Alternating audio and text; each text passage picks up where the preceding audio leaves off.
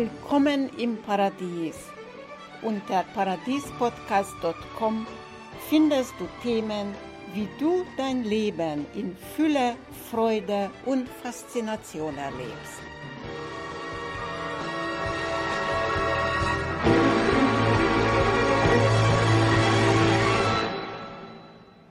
In unserem Gespräch mit Jörg Schalen haben wir bereits über Transparenz gesprochen. Jetzt geht es darum, wie kriegen wir Transparenz in globalen System, in ein globalen System rein.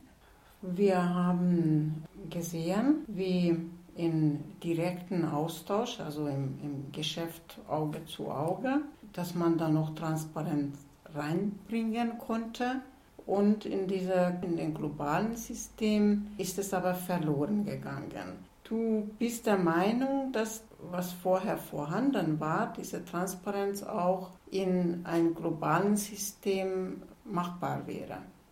Mit den heutigen technischen äh, Möglichkeiten aus meiner Sicht ja. Das heißt also, wenn wir jetzt Opel bemühen, weiß ich nicht, ob jedem Arbeiter klar ist, welchen welche Wertschöpfung Opel hat oder General Motors in Amerika. Was verlangt eigentlich General Motors von den deutschen Töchtern an Gewinnabgaben? Weiß ich nicht, ob das jedem Arbeitnehmer, jedem Arbeiter bei Opel, der am Fließband steht, auch wirklich klar ist. Ob ihm wirklich klar ist, gut, er kann jetzt hingehen und sagen, äh, das Auto, das ich jetzt gebaut habe, kostet äh, beim Händler das und das und das. Was er nicht weiß, ist, wie der Händler von dem Zwischenhändler und von, der, äh, von Opel direkt dieses Auto gekauft hat. Das heißt, er weiß nicht, wie viel Provisionen äh, dort mit drin sind, sprich Zinsen. Er weiß nicht, für wie viel Opel äh, vom Werk aus das Auto an die Händler verkauft hat. Das weiß und er nicht. Und was für Rohmaterial und, und, und ja. eingebaut wurden und so weiter. Genau, er weiß nicht, wie viel Kosten äh, tatsächlich vorher entstanden sind, damit dieses Auto nachher fertiggestellt worden ist. Er hat nicht die volle Transparenz, also muss er sich mit dem begnügen, was ihm gesagt wird. Ob das, was ihm gesagt wird, tatsächlich stimmt, das kann er nicht beurteilen.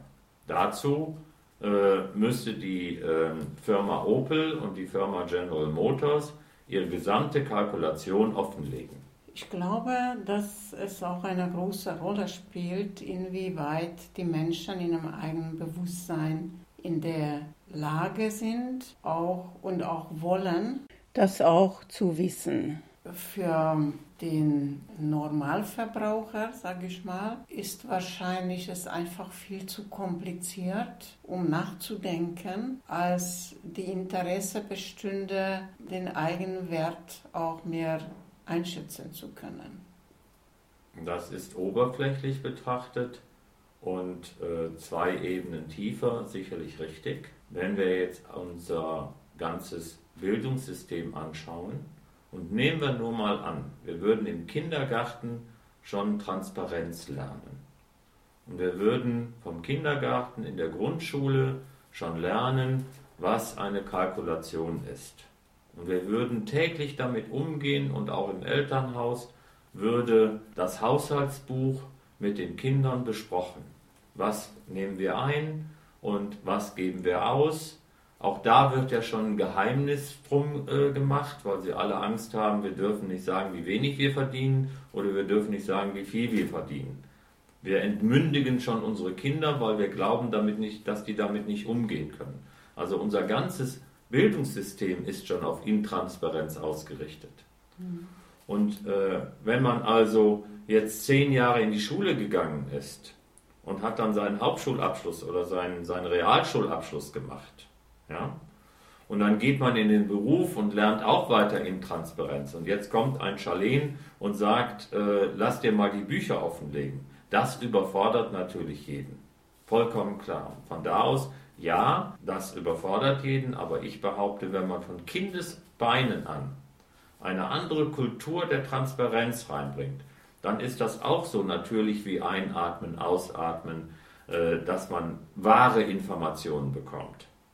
und keine Geheimnisinformationen oder nur Halbwahrheiten bekommt. Sicherlich kann man nicht immer alles äh, nach außen tragen, dann äh, jagt man jeden Tag eine andere Kuh durchs Dorf. Ja?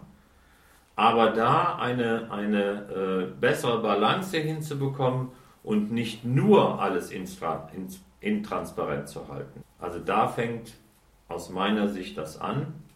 Und äh, wenn man da sukzessive beginnt und natürlich haben die, die anders gelernt haben, es heute viel, viel schwerer. Also ich habe äh, zum Beispiel, ich weiß jetzt nicht, das äh, passt vielleicht nicht ganz, aber ich sage es trotzdem, ich habe mir selber Squash beigebracht. Und dann habe ich mich entschlossen, das beim Trainer zu machen. Aber hallo, das war für mich viel, viel schwieriger, äh, mir alles wieder abzugewöhnen, was ich mir angeeignet habe, was falsch war, als wenn ich direkt zum Trainer gegangen wäre.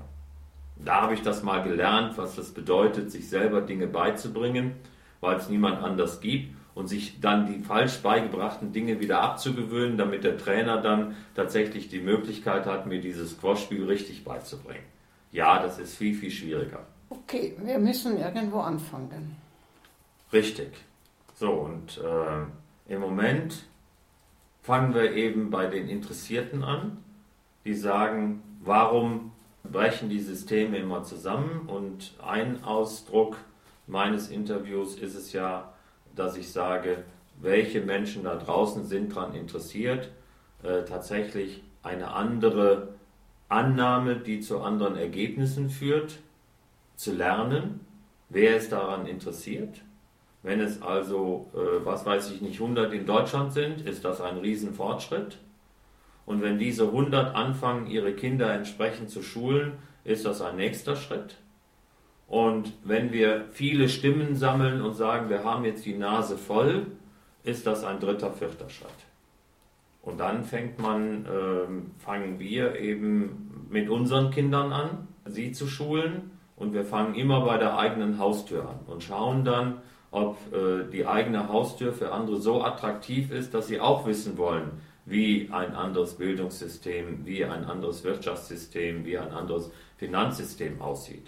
Und das anders ist ausschließlich nur in einem einzigen Punkt festzumachen und der heißt leistungsgerecht und die Leistung, die mir nicht zusteht, dafür eine Haftung zu übernehmen, sprich für jeden Kredit, den ich aufnehme, wenn ich mir den Ball vorgespielt habe, für diesen Kredit auch mit meinem Eigenkapital äh, zu haften, sprich mit meinem Leistungsvermögen und meiner Leistungsfähigkeit zu haften.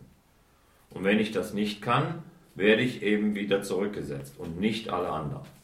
Okay, das reicht. Danke. Ich danke dir, Katalin.